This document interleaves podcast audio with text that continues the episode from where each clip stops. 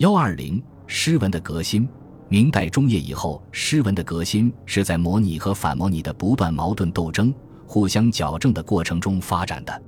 弘治、正德年间，在前期子复古运动声势显赫的时候，就有沈周、文征明、祝允明、唐寅等狂简之士，在人格上开始摆脱传统，趋向独立。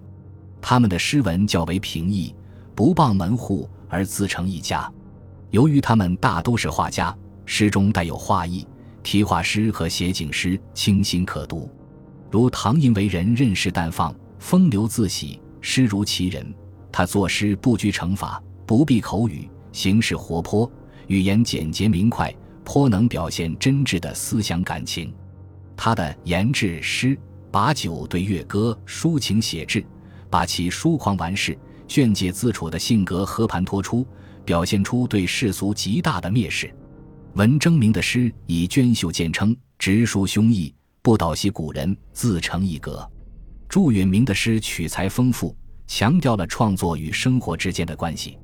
沈周也原情作诗，不求雕琢，诗画交融，表现了充分的才情。这在复古盛行、模拟剽窃成风的情况下，他们的诗画却给人以独特的感受，清新可贵。既之追求个性自由、天才俊逸的徐渭，也不受儒家的网罗，性格纵淡放逸，并表现于诗歌创作中。如《最终赠张子仙》一诗，真切地道出了他那种向外表露的狂放豪侠的气质。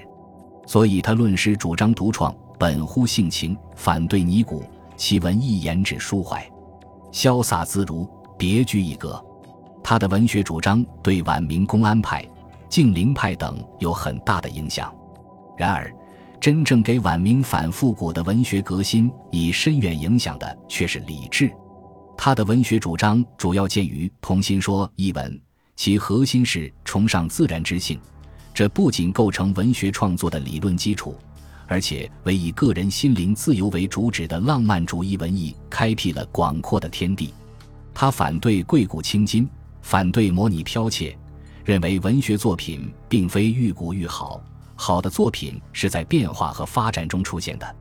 他把小说和戏曲的地位抬得很高，把《西厢记》和《水浒传》同列入古今志文，这就打破了正统文人对文学的偏见，为唐宋派所莫及。他还强调文学要真实，反对虚假，认为作家首先应该是个具有真心的真人，这个真心就是童心。也就是真实的思想感情，因此，他认为文学只有真假问题，不得以时事先后论优劣。他强调自然与发奋，极力推崇自然美，反对人工的造作，认为文学作品是作家激情的自然表现。所以他主张为让真实的激情自然流露，而不要在雕琢字句上花功夫。从他对《拜月记》《西厢记》和《琵琶记》的评价中。对画工和画工的艺术境界做了很有见地的比较，体现了他对文学艺术自然之美的赞赏。他认为造化无功出于自然，画工虽巧，但画工胜于画工。这些观点为公安派所继承和发展。当然，李治作为思想家，并不以文学著名，但他的文章却有鲜明的个性特色，见解大胆新颖，文笔辛辣而饶有风趣。文章短小精悍，如他晚年在湖北麻城写的《题孔子项羽知佛院》，即是一篇绝妙的文章。虽不到三百字，但文章写的既简练质朴，又淋漓酣畅，妙趣横生。在文学上受李治的直接影响，高居反复古旗帜，进行诗文革新的是浪漫主义文学流派公安派，其代表人物是湖北公安人袁宗道、袁宏道。元中道时称三元，三元在文学上的主要成就是以其文学发展观、文学创作观，以及对小说、戏曲、民歌等通俗文学的推崇，建立了新的超越传统的文艺理论体系。文学艺术贵在创新，公安派认为文学是随着时代发展的变化而变化的，因此也才有不断的创造，所以不应该厚古薄今。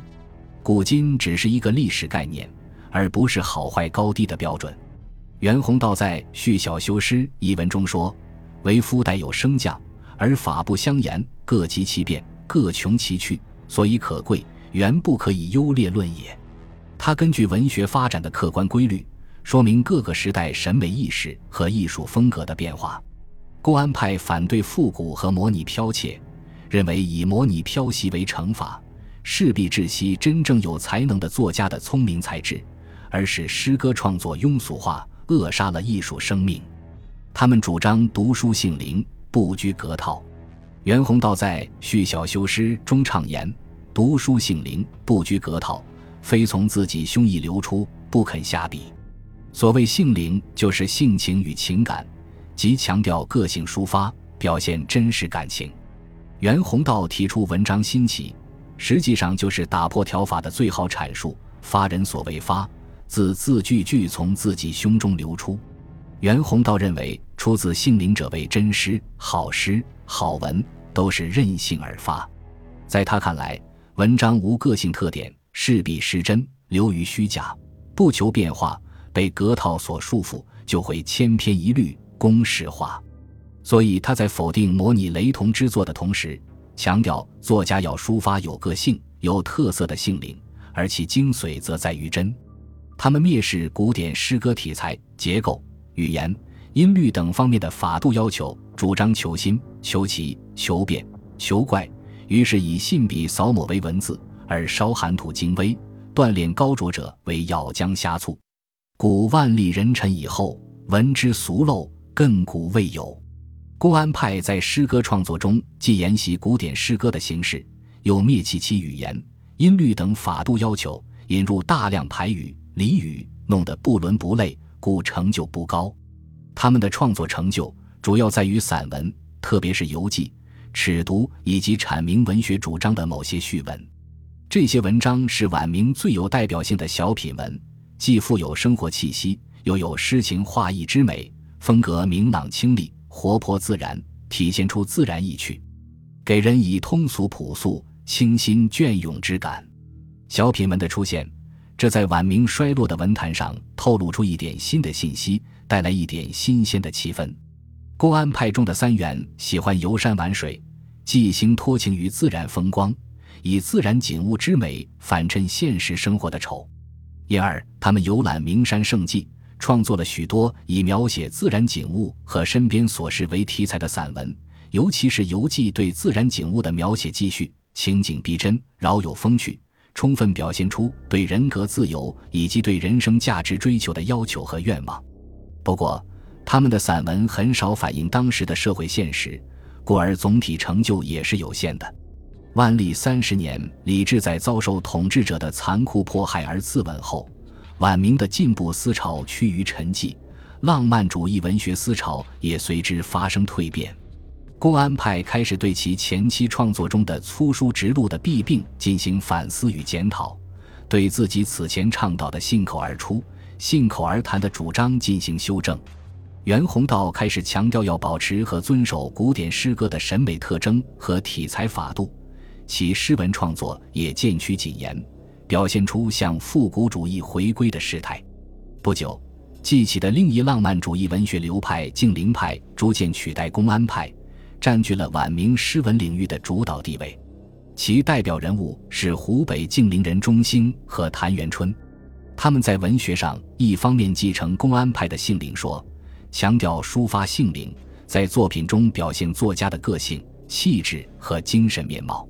但他们提倡的性灵却比公安派的性灵狭窄，只承认表现了幽情单叙、孤行竞技的作品才是真有性灵之言。另一方面，他们又反对公安派的文风，认为过分礼俗，强调要遵循古典诗歌的体裁法度，主张将重性灵与重法度两者统一起来。为此。他们试图寻找一种既能表达性灵而又能与古典诗歌体裁法度相适应的描写对象，这就是幽情单叙、孤行侠僻的东西。因此，他们的诗作多是书写孤冷淡漠的情怀，观赏自然景物林然自得的情绪，喜用怪字、押险韵，把不同的句子构造形式凑在一起，弄得文气不畅、支离破碎。如钟兴的《西陵峡》一诗就是典型的例子。尽管静灵派的散文意蕴较为丰富，他们的诗歌也不乏清新流畅的篇诗，如中兴赴京应试图中作的组诗《江行排体》十二首，将图中见闻予以生动的描绘，既有自然山水的优美图画，也有风俗人情和游子心态的真实写照。但就总体来说，他们的古典诗歌创作虽然扭转了公安派戏谑嘲笑、间杂俚语的俗态，却又陷入以七声寒破为质、以教音促节为能的境地，因而既遭到众姓灵说者的不满，也受到众法度者的抨击。净灵派的创作实践进一步暴露了性灵说与古典诗歌题材法度之间的矛盾，促使人们进一步反思晚明浪漫主义文学思潮的弊端。从而呼唤着复古主义高潮的再次到来。本集播放完毕，感谢您的收听，喜欢请订阅加关注，主页有更多精彩内容。